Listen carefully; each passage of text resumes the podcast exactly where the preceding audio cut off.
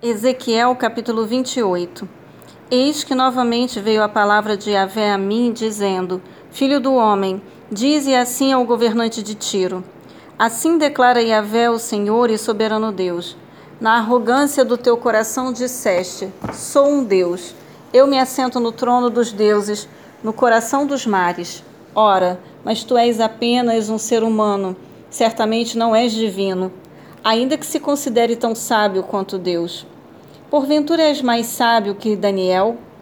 Não haverá é, mistério ou segredo que tu não possas desvendar?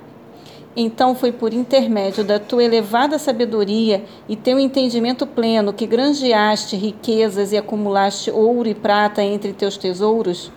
Por tua grande habilidade comercial, conseguiste aumentar tuas posses e por causa das tuas riquezas, o teu próprio coração foi tomado de insana soberba. Portanto, assim declara Yahvé, o Senhor Deus: porque imaginas que és astuto, tão sábio quanto Deus, eis que trarei estrangeiros, os mais terríveis e implacáveis dentre as nações, mais impiedosas, e farei com que te ataquem violentamente. Eles empunharão suas espadas contra a tua formosura e tua sabedoria, e traspassarão toda a tua glória e resplendor. Eis que fartião descer a cova, e certamente terás uma morte brutal em meio aos grandes mares. Porventura ainda replicarás: Eis que sou um Deus diante daquele que te chamar morte? Ora, na mão daquele que te fere de morte, tu és somente um ser humano e não um Deus. Terás tão somente a morte dos incircuncisos, e ainda pelas mãos cruéis de estrangeiros pagãos. E tenho dito: Palavra do soberano Yahvé, o Senhor. Então veio a minha palavra de Yahvé ordenando: Ó filho do homem, ergue, pois, um grande lamento sobre o rei de Tiro e dize-lhe: Assim declara o Senhor Deus: Tu eras um modelo da perfeição, repleto de saber e magnífico em beleza. Estiveste no Éden, delícia, jardim de Deus. As mais lindas e perfeitas pedras preciosas adornavam a tua pessoa sárdio, topázio, diamante, berilo, ônix, jaspe, safira, carbúnculo, esmeralda e outras. Seus engastes, guarnições e outras joias eram feitos com ouro puro.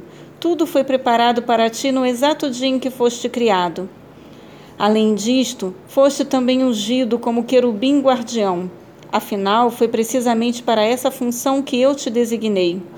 Estiveste também no monte sagrado de Deus e caminhavas entre pedras resplandecentes.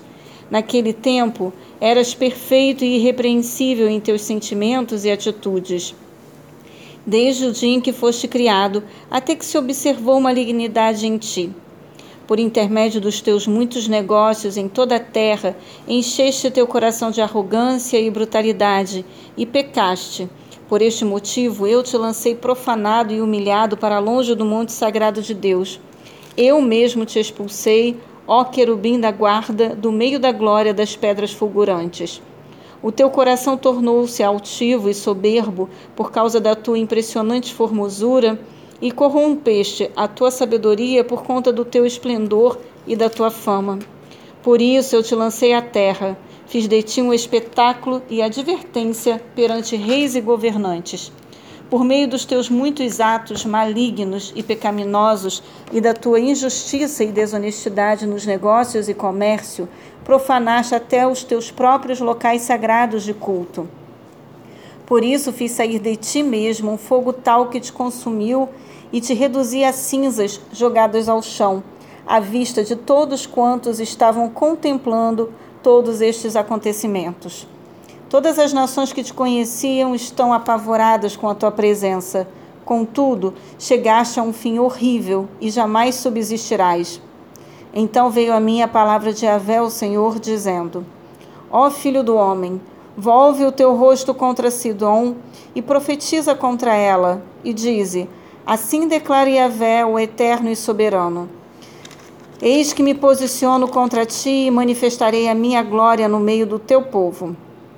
E assim todos entenderão que eu sou Yahvé, o Senhor Deus, quando no meio do seu povo eu executar meus juízos, castigar todos os seus moradores e nela santificar o meu nome.